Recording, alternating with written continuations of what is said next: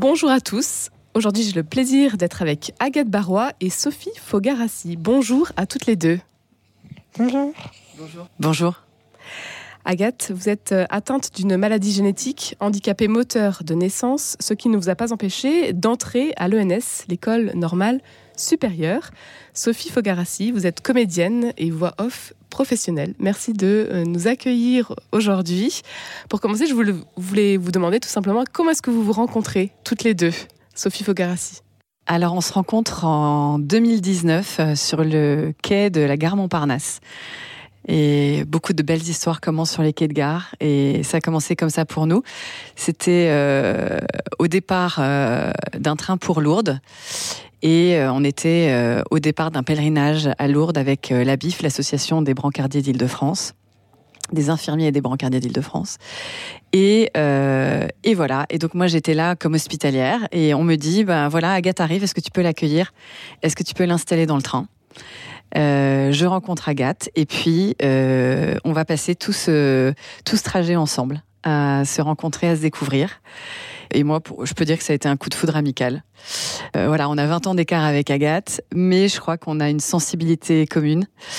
Euh, voilà, euh, au-delà de ses études brillantes, Agathe est une poète euh, férue de, de, mots. Et puis moi, il se trouve que je suis comédienne et voix off maintenant. Et euh, je, voilà, il y a eu quelque chose d'immédiat entre nous. Vous ne vous quittez plus. Voilà, voilà on se fait depuis, depuis sans se voir forcément très souvent. Euh, Sophie fait partie de ces amitiés qui font qu'on peut se retrouver euh, après des mois et, et, finalement tout se passe comme si on s'était vu la veille. Euh, une continuité dans l'amitié qui fait on sait très bien que même sans échanger au quotidien, nécessairement, on va forcément penser à l'autre très souvent et se suivre. C'était votre premier pèlerinage à Lourdes pour euh, toutes les deux Moi, c'était mon deuxième pèlerinage à Lourdes. Et moi, c'était un retour à Lourdes. J'avais été brancardière euh, adolescente et il y a eu une longue période euh, sans Lourdes dans ma vie. Et là, je revenais à Lourdes avec mon mari euh, qui venait en pèlerinage lui pour la première fois. Et voilà, donc c'était un retour, un grand retour à Lourdes, une grande émotion de, de retrouver Lourdes. C'est une expérience particulière, Lourdes, en tant que euh, brancardier Unique, unique, euh, et à chaque fois nouvelle, renouvelée, avec toujours la même joie, la même émotion. Et, et voilà, c'est ce qui se passe à Lourdes, c'est unique. J'invite tout le monde à, à, aller voir ce qui s'y passe. Qu'est-ce qui vous a poussé, vous, euh, à faire ce pèlerinage, Sophie Fogarassi? Eh ben, j'étais, j'avais euh, déjà la quarantaine passée. Euh, mes enfants commençaient à grandir, à être autonomes, et je pense que j'avais à nouveau de la place dans ma vie pour euh, donner de mon temps après avoir donné beaucoup de temps à mes enfants. Mais là, voilà, j'avais besoin de retrouver le chemin de Lourdes, et voilà, l'énergie était revenue aussi après les les, les enfants en bas âge, et, et voilà, c'était le bon moment. Voilà, j'avais rendez-vous avec Lourdes à ce moment-là. Qu'est-ce qui se passe à Lourdes pour vous, Agathe Barrois? À Lourdes, c'est c'est toujours un moment un peu hors du temps. Euh, on a un peu l'impression de déjà envoûter à l'éternité. Il y a quelque chose d'assez fort toujours. Euh, avec une disparition, j'aime beaucoup des barrières entre euh, tout, tout âge, tout niveau social, euh, toute situation malade et brancardier et chose de bien naturel qui fait jour de, on va avoir tendance à rencontrer les gens en profondeur et eux euh, ça me fait rire. Que euh, chaque année je reviens du depuis même s'il y a eu l'interruption du Covid.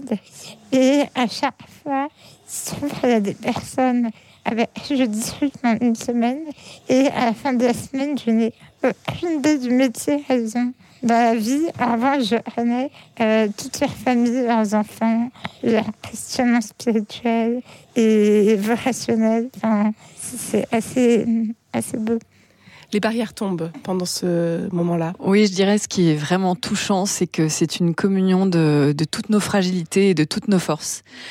Et je dirais même que les plus handicapés à Lourdes ne seront pas ceux qu'on croit. Et moi, je me suis retrouvée vraiment consciente de, de mes handicaps, qui sont des handicaps euh, de manque d'amour, de manque de patience, de manque d'émerveillement. Et, et, voilà. Et en fait, on est élevé, on est profondément édifié par euh, les témoignages de vie des personnes qu'on rencontre et des parcours euh, parfois étonnants comme celui d'Agathe. Euh, et comme tu disais, les barrières s'effacent. voilà, je crois que tu es ma plus jeune amie, Agathe. voilà, on a 20 ans d'écart, mais euh, des ponts se créent à Lourdes entre les gens, entre nos fragilités, nos faiblesses, et il y a beaucoup de handicaps invisibles à Lourdes qui sont des, des, des blessures euh, dans la vie des gens. Et, ce qui est fabuleux, c'est que on se rejoint tous euh, et on s'élève mutuellement. C'est ça qui est très beau à Lourdes. Agathe Barrois, vous êtes euh, atteinte d'une maladie génétique, handicapée moteur de naissance. Aujourd'hui, vous êtes à l'ENS, ça va faire deux ans maintenant. Comment est-ce que vous avez fait? Euh, Moi, ce que j'ai fait, c'est une bonne question. Je ne sais pas moi-même, mais... Euh, vous avez une force euh, à déplacer les montagnes Je ne sais pas jusqu'à là, mais...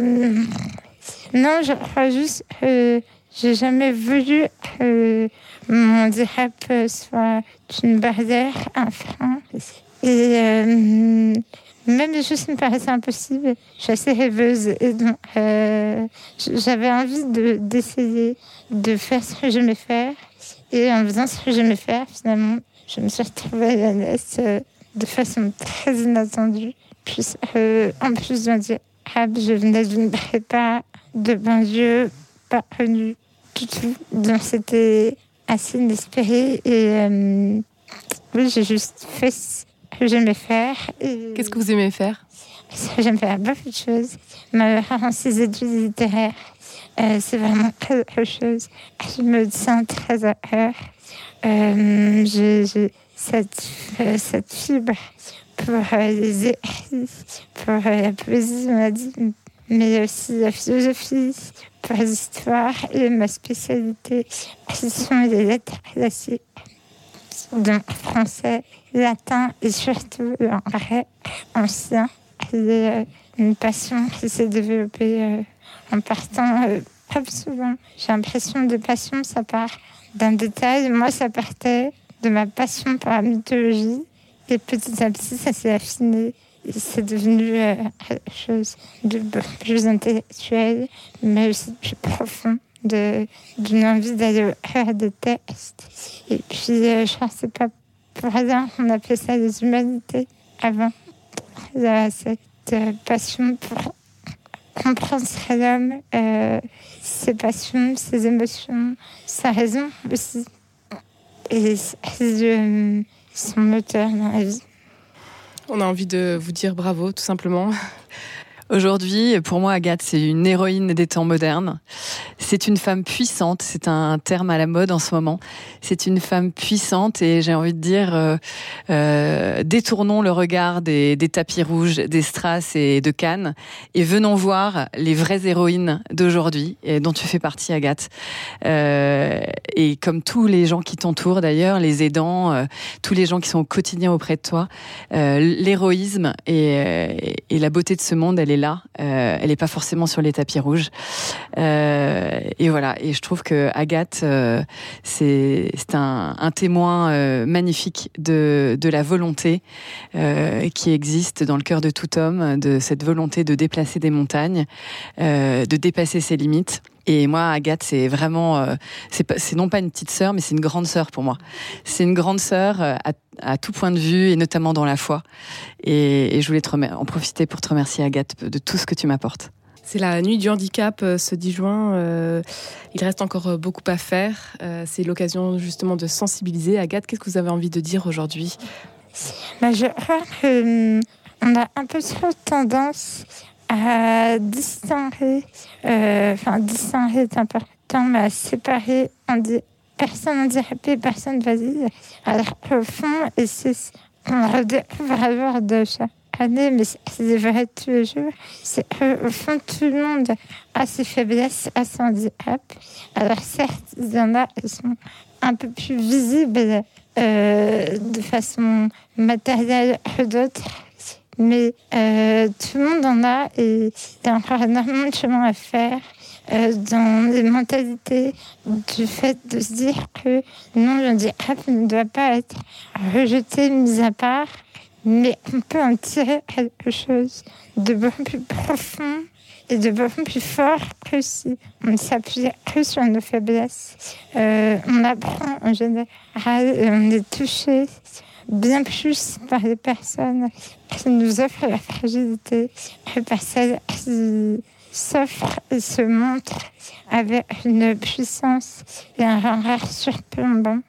Euh, donc, euh, effectivement, la lutte du handicap, ça peut être important pour, d'une part, agir de façon matérielle et physique, mais aussi, je pense, de façon plus importante encore, euh, de toucher les, les personnalités et les pensées de chacun.